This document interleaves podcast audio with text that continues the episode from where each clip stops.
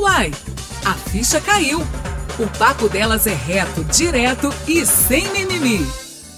Bem-vindas e bem-vindos ao nosso podcast. Eu sou Rose Xaber. E eu, Brenda Lara. É um prazer ter você em nossa companhia. Hoje, no episódio Um Toque pela Vida, vamos falar de uma doença que vai atingir cerca de 66 mil brasileiras em cada ano do triênio 2020-2022. Essa doença é o câncer de mama que é o segundo tipo mais registrado no país, de acordo com o INCA, Instituto Nacional do Câncer. Em Minas Gerais, são estimados 8.250 casos no mesmo período. Para piorar esse cenário, a pandemia de coronavírus trouxe insegurança para algumas mulheres que adiaram exames essenciais, como a mamografia, que ajudam no diagnóstico precoce e, consequentemente, aumento das chances de cura em 95%. Neste outubro rosa, mês de combate ao câncer de mama, convidamos a doutora Flávia Rocha Paz para esclarecer informações sobre essa doença tão cruel. Mas é melhor ela mesma se apresentar. Olá, doutora Flávia, seja muito bem-vinda. Quem é você no mundo? Olá, Brenda. Olá, Rose. Meu nome é Flávia Paz, como vocês mencionaram. Eu sou oncologista do grupo Oncoclínicas e sou especializada no tratamento dos tumores femininos, câncer de mama e ginecológico. Hum. Muito bem. Doutora, por que, que o câncer de mama ainda é o que mais acomete as mulheres? E quais fatores vocês observam que resulta nessa triste realidade? O câncer de mama, como vocês mesmo disseram antes, ele é o segundo câncer mais comum no Brasil e entre as mulheres, depois do câncer de pele, é o mais comum. A gente espera aproximadamente mais de 60 mil casos por ano, em 2020 principalmente. E, e ele acomete todos os tipos de mulher, não escolhe raça, não escolhe estado social. Então, é realmente um problema entre as mulheres que tem que ser abordado de forma muito é, consciente e não pode ser menosprezado. Uhum.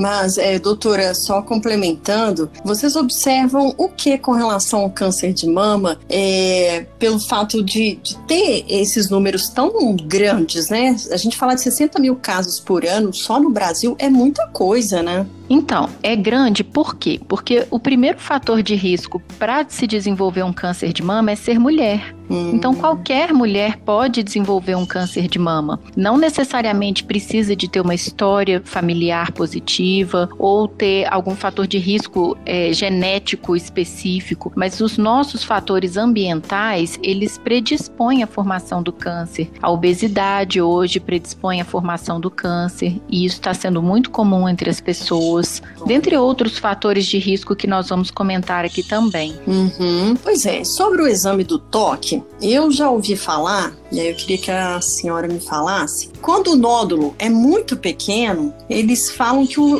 exame de toque só não é possível detectar. É isso mesmo, doutora? É exatamente isso. O autoexame, que é o toque das mamas, ele é fundamental. Primeiro, para que cada mulher se conheça, para que ela saiba o que é dela e o que não é, o que é novo. Uhum. Porque o que a gente mais fica preocupado é com os nódulos novos. Agora, realmente, o, o autoexame, ele só detecta só tumores maiores, por exemplo, uhum. maiores do que um centímetro. Uhum. E, e, mesmo assim, um centímetro é um nódulo bem difícil de palpar se a mama for muito grande. Então, em mamas pequenas, talvez seja mais fácil, mas em mamas grandes, muito densas, vai ser difícil palpar um nódulo muito pequeno. Por isso, o autoexame ele não pode ser confiável para detectar um câncer inicial. Hum, mas no caso dele ser muito pequeno, esse módulo, ele não apresenta grande risco ou apresenta grande risco do mesmo jeito? Como é que existe essa proporção de ser pequeno, de ser médio? Como que vai essa escala? Igual você falou, em um centímetro é muito pequeno, mas qual que seria então, só para a gente entender mesmo, é, a maior periculosidade de um nódulo relacionado a tamanho, no caso? Então, na verdade, o que, que acontece? Existem vários tumores diferentes dentro do câncer de mama. Uhum. Tem tumores mais agressivos, que crescem de forma mais rápida, e tem tumores menos agressivos, que crescem de forma mais lenta. Então, os tumores agressivos, por exemplo, questão de um mês, ele pode crescer 20%, 25% e dobrar de tamanho muito rápido. Uhum. Então, quanto menor o tumor, o nódulo, independente do tipo de tumor, melhor. Porque, por exemplo, o estadiamento do tumor, quanto menor o tamanho do tumor, do nódulo, mais inicial vai ser o estadiamento do câncer e mais chances de cura. Então, por isso que os tumores têm que ser identificados pequenos. Uhum. Esse é o objetivo, é o diagnóstico precoce. Uhum. E aí é o papel da mamografia. Sim, vamos falar dela também, né, Rose? Exato. Doutora, todas as mulheres deveriam saber qual que é a grande importância de se fazer o autoexame. Então, qual que é o momento ideal de se fazer o exame do toque nas mamas? O momento ideal que a gente preconiza para fazer o autoexame é principalmente após a menstruação, quando a mulher está mais desinchada, porque no período pré-menstrual a mulher tem um inchaço das mamas e isso pode atrapalhar, porque aumenta o tamanho das mamas, a densidade, etc. Então isso atrapalha o toque, a sensibilidade das mãos, principalmente se o, se o nódulo for pequeno. Então, após a menstruação, que é aquele período que a gente desincha, seria o melhor momento. E para aquelas mulheres que não menstruam mais, que estão na pós-menopausa, o momento é qualquer dia todos os dias, uhum. inclusive, durante o banho, aproveitar aquele momento de privacidade para se tocar, para se conhecer, porque o papel assim mais importante do autoexame é se conhecer, para que ela identifique de forma mais rápida alguma coisa nova, diferente do que ela tem. Doutora, você é, me lembrou que eu vou fazer um parêntese. É, você falou das mulheres que não menstruam mais por causa da idade, mas aquelas que, né, tem mulheres que não menstruam também e ainda estão no que seria o período de menstruação normal da mulher. Neste caso, elas também devem fazer mais constante esse autoexame? Então, aí o que a gente recomenda é que ela escolha uma semana do mês específica e faça sempre naquela semana, para ter uma hum. regularidade e manter um padrão. Agora, todo dia a dia de se conhecer, de se tocar, de né, ter aquele momento seu com você mesma. Uhum. Não existe uma regra específica, no, ah, tá fora da semana, não, então não posso me encostar. Não, não é isso. Pode, pode se conhecer sempre. É, o corpo é para ser explorado mesmo. Exato. E aí, doutora, quais então são os sintomas do câncer de mama? É possível que a mulher vá tendo já ali alguns sinais de que algo há errado, além de né, reconhecer um nódulo ali na mama? Além de desse reconhecimento de um nódulo, que geralmente é mais endurecido, mas pode ter outras consistências mais fibroelásticas, por exemplo, o, a inversão do mamilo. A mulher tem um mamilo de um, de um jeito, por isso a importância de se conhecer. Os mamilos são normais, para fora, normalzinho. Uhum. E aí, de repente, ela observa que um dos mamilos se retraiu, que inverteu. Hum. Isso é um sinal a se observar, a investigar, ir ao mastologista, ao ginecologista. Alguma secreção saindo daquele mamilo que não saía antes também é algo que precisa ser investigado. Não é todo tipo de secreção que significa câncer, não, mas toda secreção, tudo que é diferente precisa ser investigado. Hum. Não é para ser menosprezado. Uhum. Por exemplo, a alteração da cor da pele do mamilo, ou o que a gente chama de casca de laranja. De repente a pele fica um pouco enrugada, ou de repente tem uma assimetria anormal, porque as mamas são assimétricas. A gente não tem o corpo idêntico do lado esquerdo e do lado direito. Mas aquela simetria anormal que ficou muito evidente também tem que ser investigada. Uma mama cresceu muito mais do que a outra, tá esquisito, tá diferente. Para saber que tá diferente, você precisa saber o que é o seu normal. Hum. Então, por isso a importância de se conhecer, para que se alguma coisa nova surgir, você identifique rapidamente. Interessante. Ô, doutora, como foi bem mencionado pela senhora, toda doença que é detectada precocemente, ela tem mais chances de cura. Então, quais são as vantagens de se identificar o câncer de mama bem no início? A principal vantagem e a mais importante é a, o aumento da chance da cura,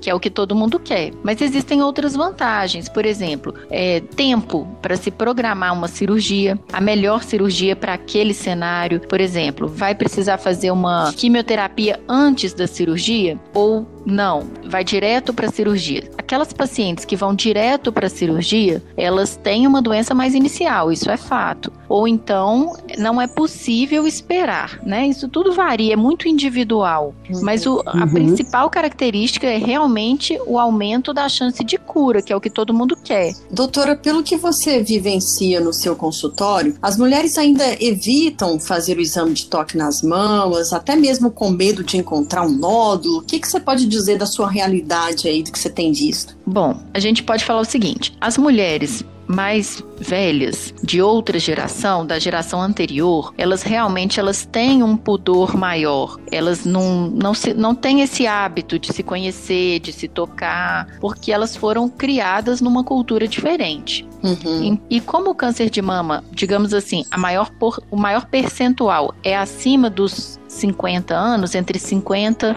aliás, entre é isso mesmo, entre 50 e 60 anos. Então essas mulheres, elas ainda vivem, viveram numa geração de maior pudor, de se conhecer menos, de falar menos do assunto. Mas o que eu vejo entre os diagnósticos nas mulheres mais novas é que todas se conhecem bem, todas falam sobre o assunto. É uma minoria que tem um, um preconceito, digamos assim, maior. E, e também o que a gente observa é que às vezes não é um preconceito, às vezes não é é um pudor, às vezes não é a cultura, mas é o medo de uhum. falar, é o medo de ficar frente a frente com o diagnóstico e ter que lidar com ele. O quanto mais você finge que ele não existe, mais você adia aquela relação com, com aquele diagnóstico. Então, o que eu observo mais é isso também é o medo, né? Sim. O doutora Flávia, é de fundamental importância que a mulher ela seja orientada sobre os benefícios de se fazer o exame. A partir de qual idade a mulher deve fazer a mamografia? E o exame, ele dói? Porque algumas mulheres reclamam disso, né? A mama, ela é muito sensível. O que a Sociedade Brasileira de Mastologia recomenda é uma mamografia anual a partir dos 40 anos para as mulheres da comunidade geral, ou seja, aquelas que não têm uma história familiar positiva, fortemente positiva para câncer de mama, né? Aquelas que têm um risco uhum. geral. Então, é, a partir dos 40 anos, a mulher faz a primeira mamografia e a partir de então, anualmente, se não tiver nenhum problema. Se tiver alguma alteração detectada, ela tem que procurar o mastologista ou o ginecologista dela e pegar as informações necessárias e as recomendações adequadas. E abaixo dos 40 anos não é recomendado, a não ser que tenha uma, uma situação específica, como eu disse, de história familiar fortemente positiva ou uma doença genética identificada, e aí as recomendações são diferentes. Para a população geral, então, a partir dos 40 anos. No SUS, a recomendação é um pouquinho diferente, a partir dos 50 anos a cada dois anos, se não mudou. Pelo que eu me atualizei, são essas as recomendações. Uhum. Mas a mulher que se cuida, que se conhece, que né, consegue, mesmo que no SUS, fazer um acompanhamento regular, qualquer situação diferente identificada, ela já vai ser encaminhada para fazer a mamografia. Então, muitas mulheres abaixo de 50 anos, entre 40 e 50 anos no SUS, também fazem regularmente a mamografia. Então, isso varia um pouco. Eu acredito que isso está mais relacionado com a preocupação da mulher aquela que está realmente consciente do risco, da necessidade de fazer o acompanhamento, ela procura a partir dos 40 anos. Essa é a recomendação. E sobre a dor, doutora, as mulheres reclamam muito disso, né? Seria melhor então fazer fora do período menstrual, por exemplo, porque aí as mamas estão menos sensíveis? Exatamente, fazer fora do período menstrual é uma dica porque as mamas estão menos sensíveis, menos inchadas, né? Uhum. Isso vai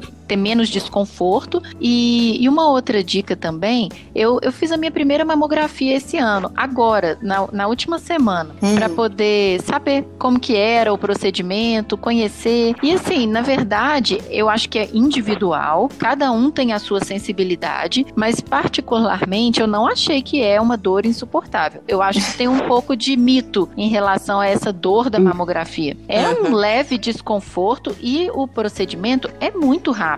É uma foto que se tira da mama. Então uhum. é o uhum. tempo ali de, de se acomodar na máquina, ela aperta um pouquinho, a técnica faz a pressão e tira a foto. Então, assim, é um desconforto muito rápido e eu acho que vale a pena passar por isso pela prevenção mesmo, pela importância do diagnóstico precoce, né?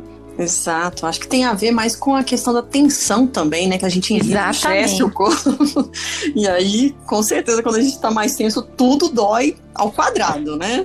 Sim. Doutora, quando há histórico de câncer de mama na família, os exames têm que começar a serem feitos mais cedo? Sim, quando tem um histórico familiar de câncer de mama, o que a gente recomenda primeiro é uma avaliação é, genética, né? É um aconselhamento genético. Se ficar estabelecido um risco mais elevado, ou se realmente tiver uma alteração genética hereditária nessa família, aí sim as mulheres têm que ser orientadas a começar mais cedo os exames e na verdade, nas mulheres abaixo de 40 anos, a mamografia ela tem uma sensibilidade menor para detectar os nódulos. Então, ela vai ser acompanhada de outra forma, com ultrassom, com ressonância magnética, e aí vai depender do risco da idade, do formato da mama. Então, depende da recomendação individual de cada médico para cada paciente. Uhum. Sim. Doutora, outra questão importante que a gente tem que tratar aqui é que com a pandemia, nós já falamos lá no início, que as mulheres têm deixado de comparecer às consultas, realizar os exames, por medo até mesmo de contrair o coronavírus, né? E aí eu queria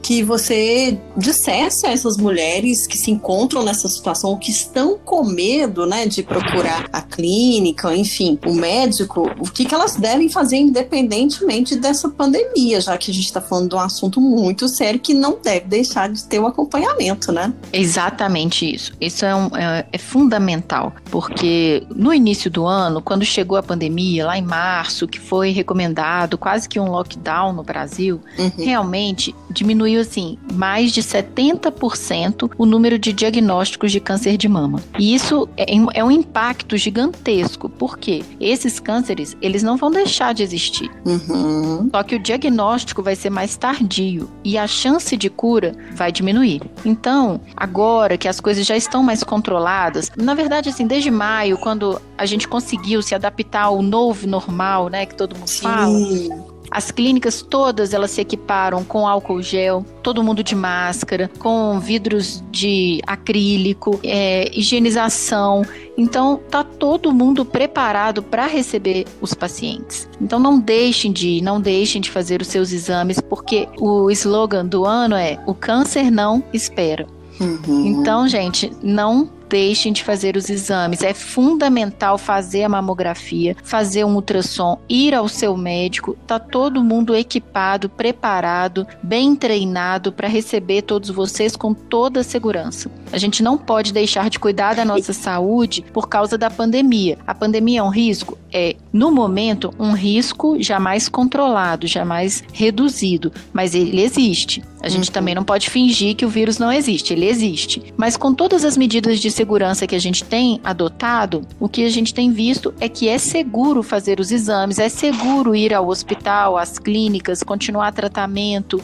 Então, temos que fazer, não deixem uhum. de fazer. Exato. Inclusive, doutora Flávia e Brenda, saiu uma pesquisa recente do Ibope, em parceria com a farmacêutica Pfizer, que ouviu 1.400 mulheres com mais de 20 anos, sendo que 62% delas revelam que estão esperando a pandemia acabar para retomar consultas médicas e exames de rotina para detecção de câncer de mama. O índice ainda ele é mais alto a partir dos 60 anos, chegando a 73% das mulheres. E essa pandemia, doutora e Brenda, é, afastou, como bem a, a doutora já falou também, mulheres do tratamento do câncer. E isso vai trazer consequências negativas até para o combate ao câncer de mama. Exatamente. Isso é realmente muito importante porque a maior parte das pacientes acima de 60 anos estão em quarentena rígida e a maioria delas está adiando qualquer tipo de exame, qualquer tipo de retorno ao consultório médico e principalmente os tratamentos que não podem parar, principalmente os oncológicos, porque envolve a vida da pessoa, né? Eu trabalho até num pronto-socorro e eu tenho atendido muitos pacientes acima de 60 anos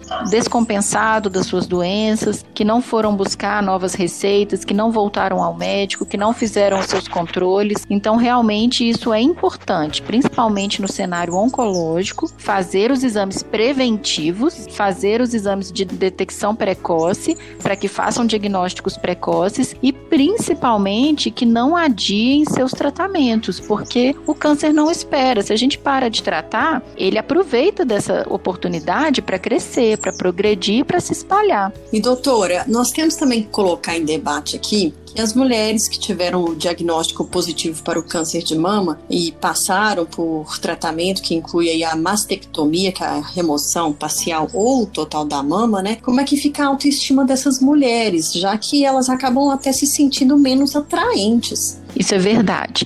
Porque imagina, quando você tem um diagnóstico de câncer de mama, você não está esperando por ele, não é um processo, é realmente um diagnóstico que cai de paraquedas no seu colo e você tem que lidar com uhum. ele. E aí, logo em seguida, você está de frente de uma cirurgia mutiladora do órgão que é o símbolo da mulher, que são as mamas. Sim. Então a mulher realmente ela tem um impacto gigante na autoestima, na confiança, na relação com o parceiro, fora todas as outras questões que ela tem que lidar naquele momento, da insegurança, ela se vê próximo à morte, próximo a um tratamento com muita morbidade e todas as questões desconhecidas que ela tem que lidar, né? Lidar com, aquela, com aquele cenário de quimioterapia, radioterapia, cirurgia. Então, realmente é um impacto enorme na autoestima, na confiança. Isso traz transtornos depressivos, de ansiedade, e a gente tem que lidar com tudo isso. O médico oncologista tem que estar preparado para lidar com todas essas questões da mulher com câncer de mama. Não é só um tumor que eu estou tratando, é uma mulher que está diante diante de uma mastectomia ou de uma cirurgia conservadora que não deixa de ser mutiladora. Uhum. Ela vai se olhar no espelho e não vai mais se reconhecer. Então ela tem que lidar com isso também.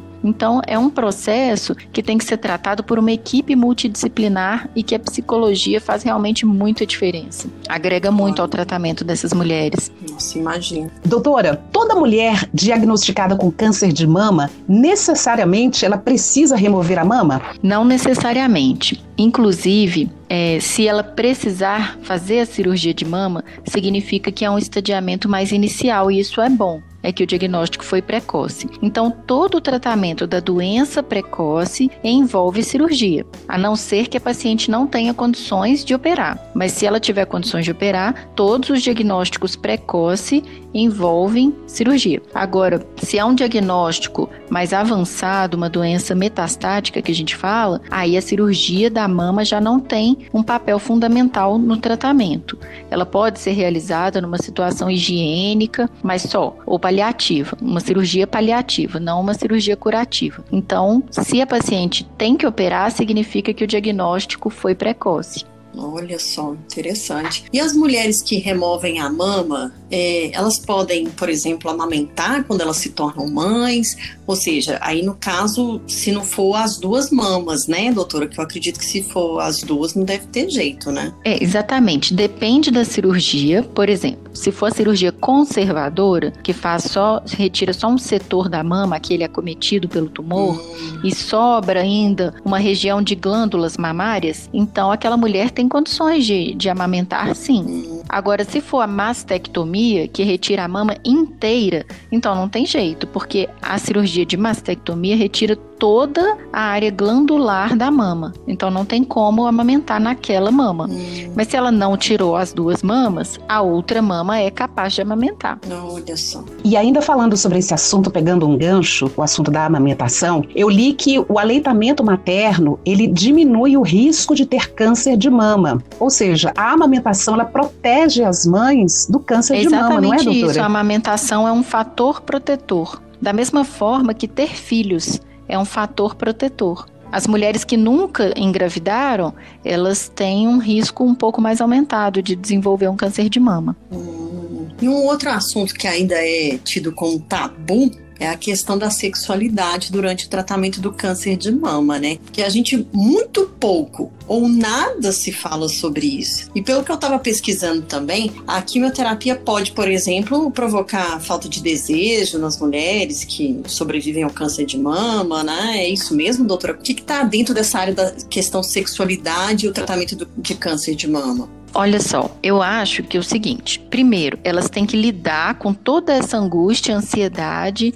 insegurança, medo durante a fase do tratamento uhum. cirúrgico, de quimioterapia, de radioterapia. Segundo, a questão estética, de autoestima. A mama foi retirada, ela está lidando né, com aquela perda ainda. Então, às vezes, ela não quer se mostrar, perde a vontade de de se despir hum. para o parceiro. Isso tudo influencia. E terceiro, realmente os tratamentos de quimioterapia, hormonioterapia, eles impactam no, nos hormônios femininos. Então, eles impactam na libido. Isso também é verdade. Eles impactam na libido, impactam no desejo, que a gente chama, né, o libido. Então, dá, pode dar ressecamento vaginal, pode causar dor na hora da, da relação sexual. Então é um pouquinho de cada. É multifatorial essa perda do desejo, essas questões sexuais. Hum. Inclusive por parte do, do parceiro também, que também está vivendo aquela situação de medo, uhum. de insegurança,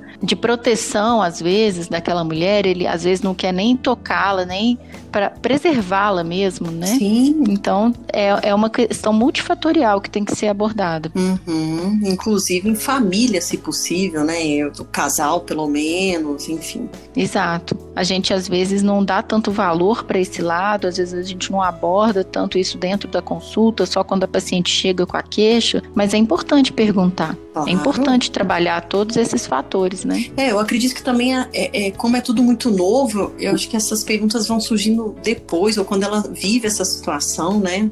Exato. É no dia a dia mesmo. Uhum. A cada sessão, a cada ciclo. Outro fator também importante, ou fatores importantes, é a mulher ela se aceitar, ela se sentir bem com o corpo durante o tratamento do câncer de mama. Nestes casos, o ideal é que a mulher tenha um amparo também de psicólogo ou de outros profissionais, além da médica dela. Porque esses profissionais ou esse profissional, ele pode, eles podem ou pode ajudá-la a lidar com essas mudanças de uma maneira com mais certeza. fácil, não é, doutora? A equipe multiprofissional, ela é fundamental no tratamento do câncer de mama, do câncer em geral porque cada é, profissional, cada área vai abordar um segmento diferente com aquela paciente. Vai ser uma abordagem nova, uma pessoa diferente e cada um ele se sente mais à vontade, tem mais empatia com um ou com o outro. Então é uma nova oportunidade da mulher se expor, falar das suas queixas, das suas angústias, das suas dificuldades e é uma nova oportunidade dos profissionais identificarem os riscos e, e a, a, o que precisa melhorar naquele tratamento da mulher. Por exemplo, exemplo, a nutricionista ela vai dar dicas de é, dieta, de perda de peso, de controle de peso ou de ganho de peso em alguns casos, vai orientar os alimentos mais adequados para a fase de quimioterapia, para a fase da hormonioterapia. A psicóloga vai abordar toda a insegurança, toda a ansiedade, todos os sinais de depressão que possam surgir e ficar atenta a isso e avisar o médico também em alguns casos. E tem a enfermagem que vai estar tá atenta aos sintomas relacionados aos efeitos adversos do tratamento. Se teve enjoo, se teve vômito, se, se teve é, constipação intestinal ou, pelo contrário, diarreia, neuropatia periférica, que são vários tipos de, de efeitos adversos que depende do tratamento que aquela mulher está recebendo. Então, cada profissional da equipe multi vai estar tá atento para uma coisa diferente, uma abordagem diferente e aquela paciente vai ser abraçada por todos os lados. Olha só, bem interessante isso, porque uhum. a gente não sabe, né? Quem não vive a situação, é, fica até difícil para a gente falar, porque realmente envolve muita questão psicológica da mulher, né? Na situação do câncer de mama. E aí, doutora, é, a gente tem algumas alternativas, no caso para a mulher, que a gente precisa dizer aqui também que ela deve pensar usar e abusar, né, nessa fase de tratamento de câncer de mama, como perucas, sutiã com enchimento, lubrificantes, enfim, essas questões, quando elas são colocadas para vocês profissionais, vocês costumam também tratar isso no consultório? Como é que funciona? Sim, todas as questões que chegam, a gente tem que lidar, a gente tem que trabalhar isso com aquela mulher. A questão que você disse da peruca é muito importante, porque primeiro a mama, ela retirou a mama, fez aquela cirurgia mutiladora, que não deixa de ser mutiladora, mesmo que em breve virá uma reconstrução, ou mesmo que ela fez uma reconstrução imediata, não é aquela mama original dela. Sim. E segundo, a perda do cabelo.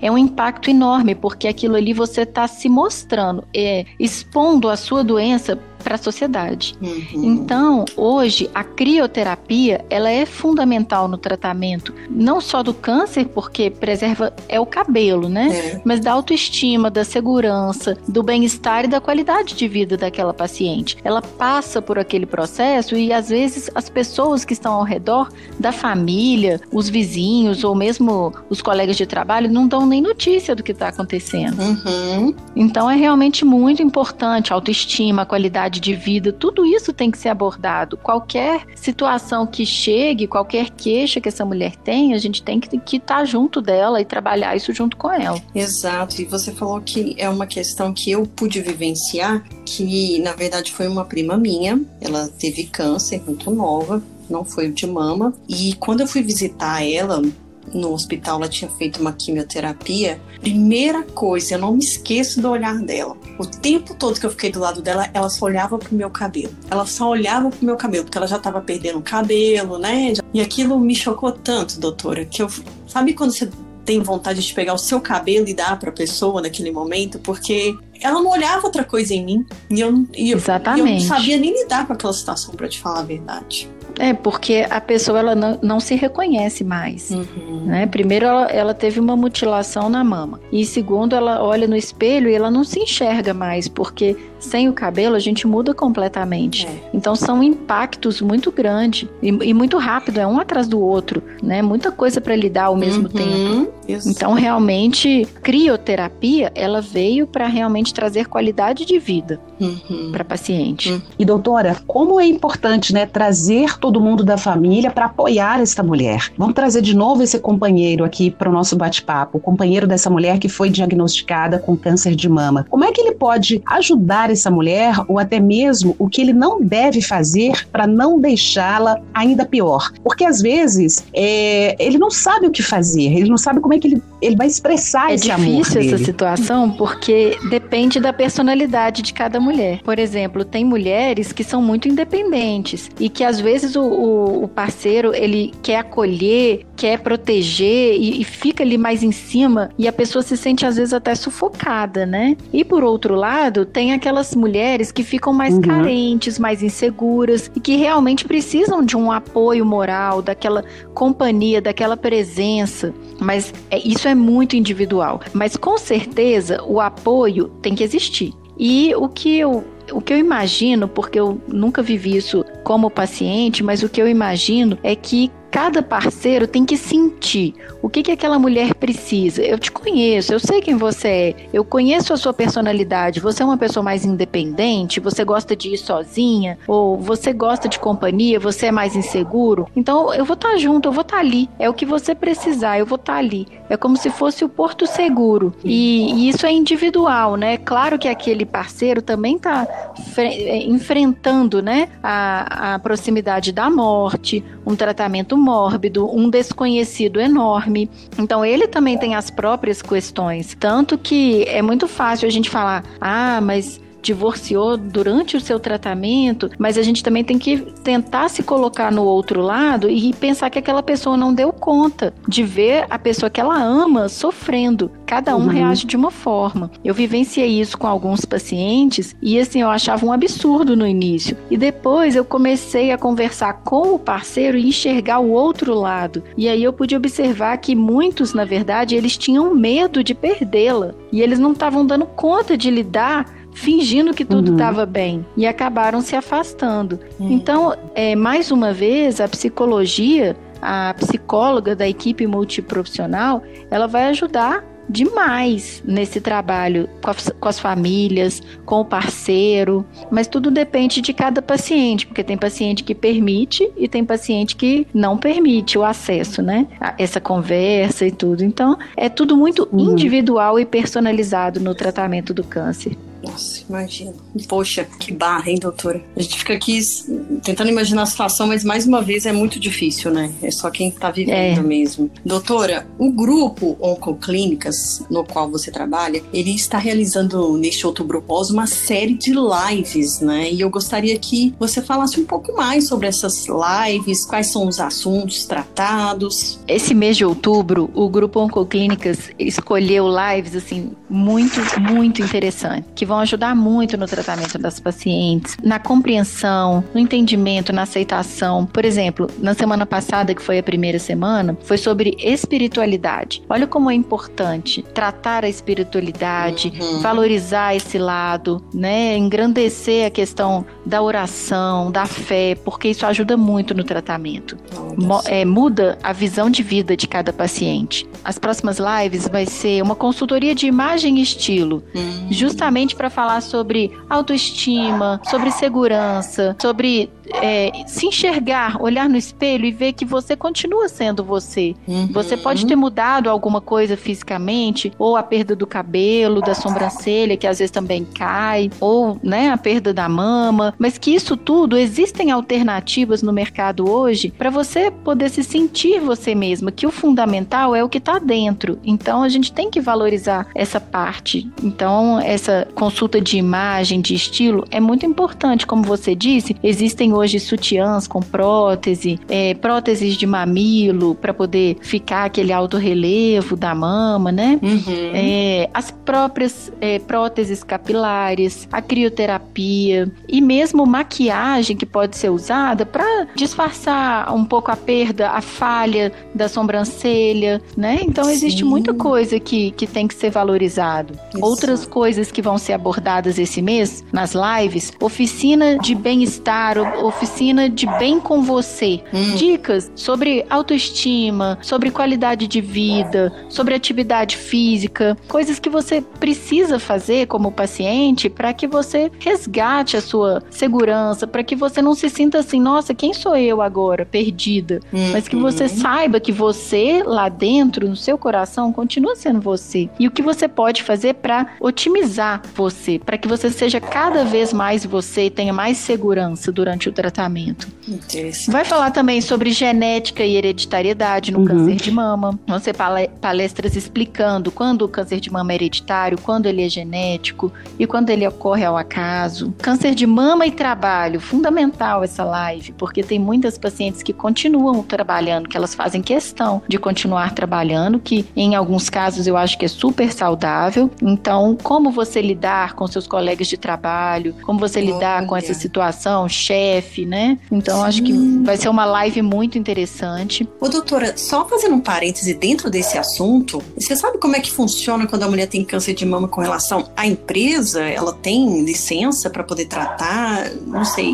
Aí você trouxe uma, uma dúvida aqui na minha cabeça agora. É, então, isso é lei, né? A mulher tem. É, a mulher uhum. não, mas todo paciente com câncer tem o direito do afastamento. E aí ela se afasta pelo INSS e ela tem uma uhum. segurança no trabalho quando ela volta Eu não sei precisar Entendi. assim por quanto tempo e cada caso é diferente também. Mas, ah. mas de qualquer forma, ela tem sim o direito à licença, mas tem muitas mulheres que dão conta de trabalhar e que não querem se ausentar do trabalho. E que uhum. se elas estão bem, estão passando bem pelo tratamento, elas podem continuar trabalhando, não tem problema nenhum.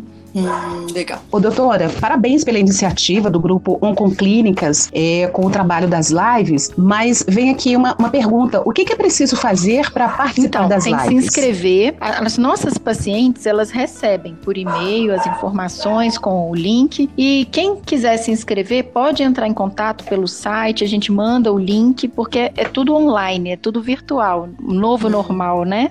Então, É entrar uhum. no site da Oncoclínicas, fazer é. a inscrição e a gente manda o link. Tudo de e graça. E também vai ser divulgado, tudo de graça. E vai ser divulgado nas nossas redes sociais do Grupo Oncoclínicas. Então vai ter o link lá nas redes sociais, é, Instagram, Facebook. Podem seguir que, que vocês vão ter acesso à, à programação e, e os links de acesso. E vai ter muita coisa interessante também. Tem as corridas virtuais, palestras. Então fiquem atentos, sigam a gente nas redes sociais, Grupo Oncoclínicas. E cada clínica no Brasil inteiro também tem a sua rede social própria, podem procurar. Mas se vocês digitarem no Instagram ou no Facebook Oncoclínicas, vocês vão achar todas as redes sociais vinculadas. Doutora Flávia, nós adoramos lacrar hum. mitos aqui no nosso podcast, sabe?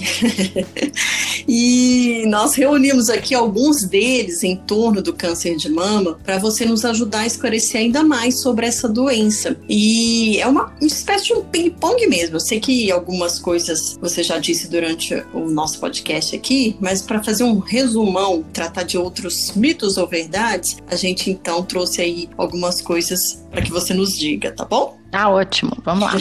então vamos lá. É mito ou verdade que existem vários tipos de câncer de mama? Ah, isso é verdade. Existem vários tipos histológicos diferentes e vários, é, vários tipos moleculares diferentes de câncer de mama. É como se fosse um nome, câncer de mama, e vários sobrenomes. Então, realmente, existem vários tipos de câncer diferentes e cada um com um tipo específico de tratamento. Sim. E agora vai a minha. Tem Câncer prevenção. de mama tem prevenção, doutora? Tem. Por exemplo, atividade física, controle de peso, redução de ingestão de bebidas alcoólicas, cessação de tabagismo. Isso tudo previne o câncer, de mama inclusive. Diagnóstico precoce salva vidas? Com certeza, porque o diagnóstico precoce, ele aumenta muito a chance de cura. Então salva muitas vidas. A gente tem que fazer o diagnóstico mais precoce possível. O autoexame substitui a é mamografia? o autoexame ele permite que a mulher se conheça e identifique qualquer alteração que ela venha a perceber na mama. Mas a mamografia ela é essencial um passo antes para descobrir tumores menores, lesões menores. Às vezes não é nem um tumor, mas lesões menores na mama, que às vezes a palpação não é capaz de identificar. Então são duas coisas se complementando. Mito ou verdade? Casos hereditários de câncer de mama são mais raros? Isso é verdade também. o câncer de mama hereditário ele corresponde a aproximadamente 10% dos cânceres de mama apenas. A maioria deles acontece por alterações genéticas, mas não hereditárias, que acontecem por modificações no nosso DNA ao longo da vida. Hum.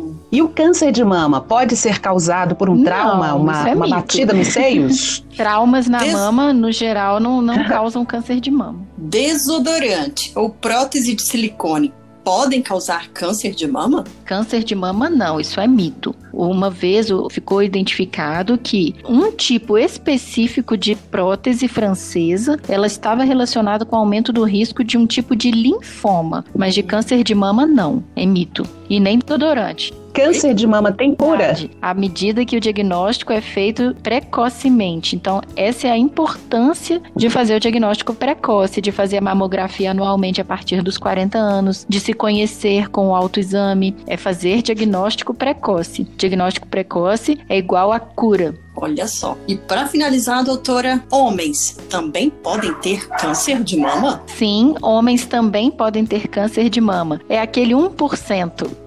Então, aquele 1% é o câncer de mama masculino e, infelizmente, ele é um tipo de câncer mais agressivo. Então, os homens que notarem alguma alteração na mama, aqueles homens que têm uma história familiar positiva para câncer de mama e que alguma alteração genética hereditária foi identificada, tem que fazer uma pesquisa, tem que ficar atento, tem que procurar um mastologista se tiver qualquer alteração, aumento da mama, porque realmente pode acontecer e é uma doença mais agressiva.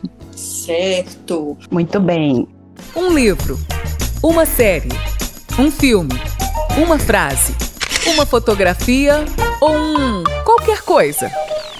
Doutora Flávia, agora chegou aquele momento. O que você trouxe para compartilhar com a gente sobre esse tema Outubro então, Rosa? É, eu mama. separei dois filmes que eu gostei muito que falam sobre, abordam o assunto câncer de mama. Um fala sobre é, a descoberta do Herceptin, que é uma medicação que veio salvar muitas vidas. O cientista que descobriu esse medicamento, ele passou, né, por um processo de quase que 10 anos para poder conseguir descobrir e aprovar essa medicação. E, e esse filme conta essa história. Ele chama Uma Chance para Viver, é de 2008. E é um filme antigo, é simples, mas que é uma história emocionante assim da descoberta dessa medicação e que hoje ela salva tantas vidas. Então eu gosto demais desse filme. E um outro filme também que eu recomendo é um filme que chama Cristina, de 2016, é a história de uma paciente com câncer de mama e mostra as fases do tratamento, esses dilemas que ela viveu, as angústias, os sofrimentos que ela teve que lidar. Então eu acho que é um filme também muito legal. Eu gosto muito. Olha, anotado aqui, vou assistir. É, também.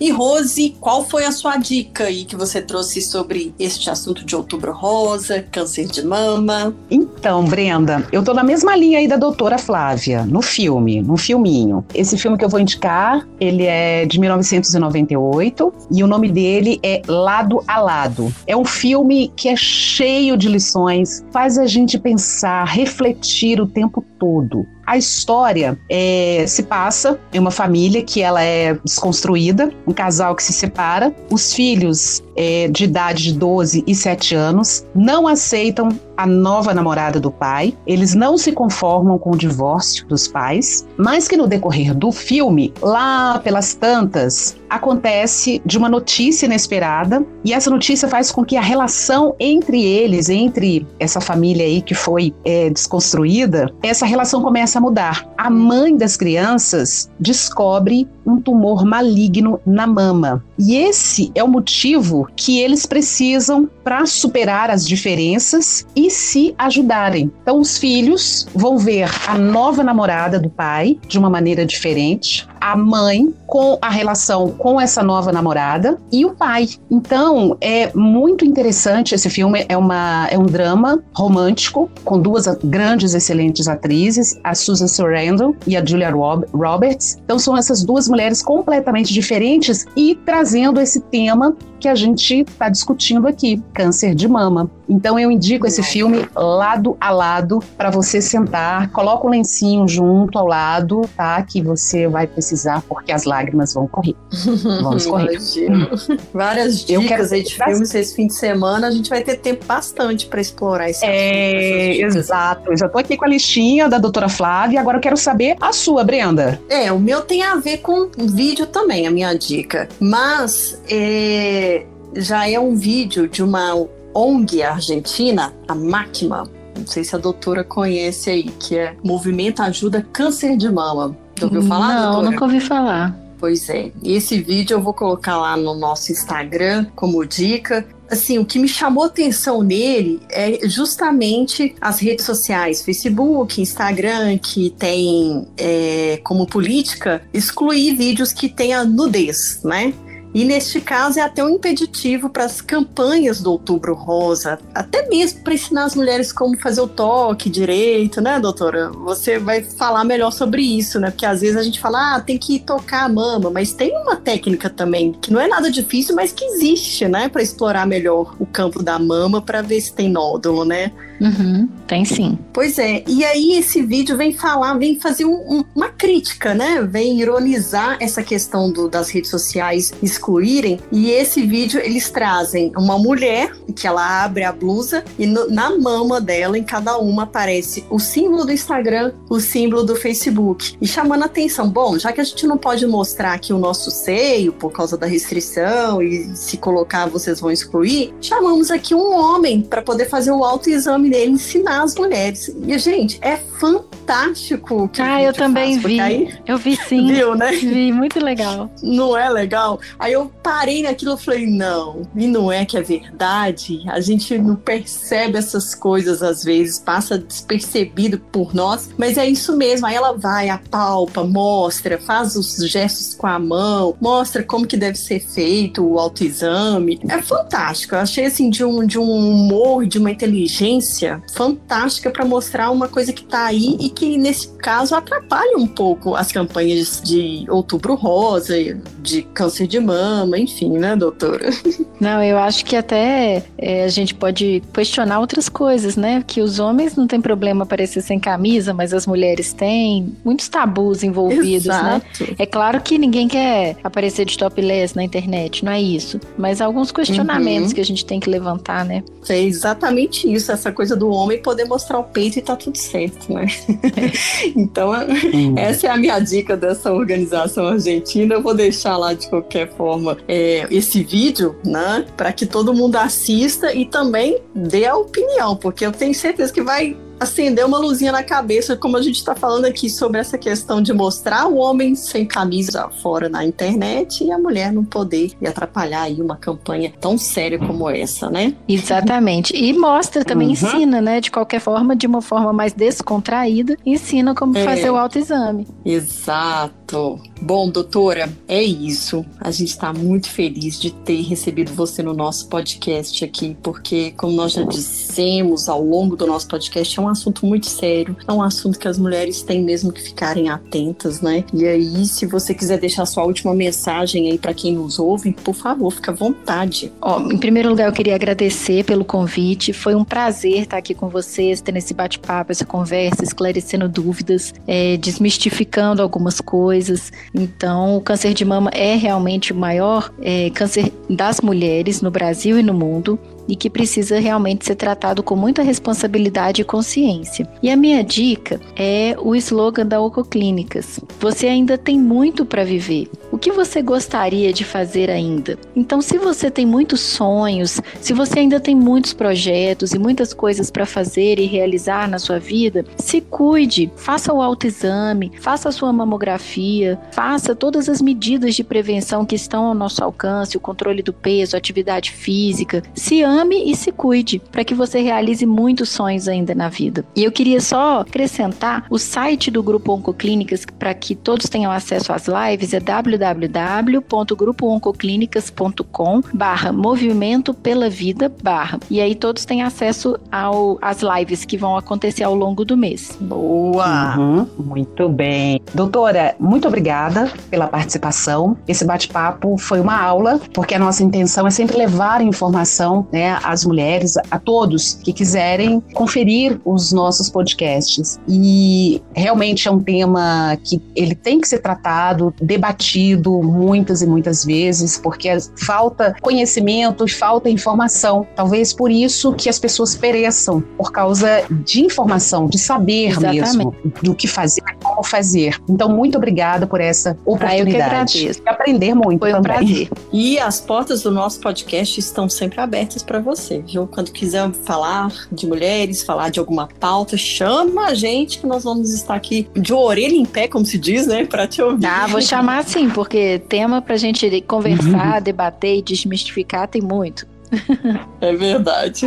Obrigada, meninas. Foi um prazer. Prazer todo nosso. Viu? A gente agradece. Um abraço. Outro. A ocorrência de câncer de mama no Brasil é de cerca de 66 casos para cada 100 mil mulheres, segundo o INCA, Instituto Nacional do Câncer, uma das cinco maiores taxas do mundo. Você sabia que existe uma lei que determina que os exames necessários para a confirmação do diagnóstico de câncer aconteçam em até 30 dias no SUS, Sistema Único de Saúde? É a lei dos 30 dias que entrou em vigor em abril de 2020, durante a pandemia, e é um complemento da Lei dos 60 Dias, Lei número 12.732-2012, que também estabelece prazo de 60 dias para o início do tratamento de câncer no SUS. Este foi mais um podcast O Ai a Ficha Caiu, que falou hoje sobre Outubro Rosa, câncer de mama. Nosso encontro é toda sexta-feira, mas durante a semana inteira a gente continua no nosso Instagram, arroba Uai a Ficha Caiu. Já aproveita e deixa seu comentário sobre este episódio. Vai lá, gente. Vamos esticar essa conversa. Fiquem à vontade também para sugerir outros temas que vocês queiram ouvir por aqui. Este é um lugar de fala. Este podcast é apresentado por Brenda Lara e Rose Xadê. Roteiro: Brenda Lara. Um beijo e um toque de prevenção. Um beijo e um ato de coragem, de amor por você mesma. Até semana que vem!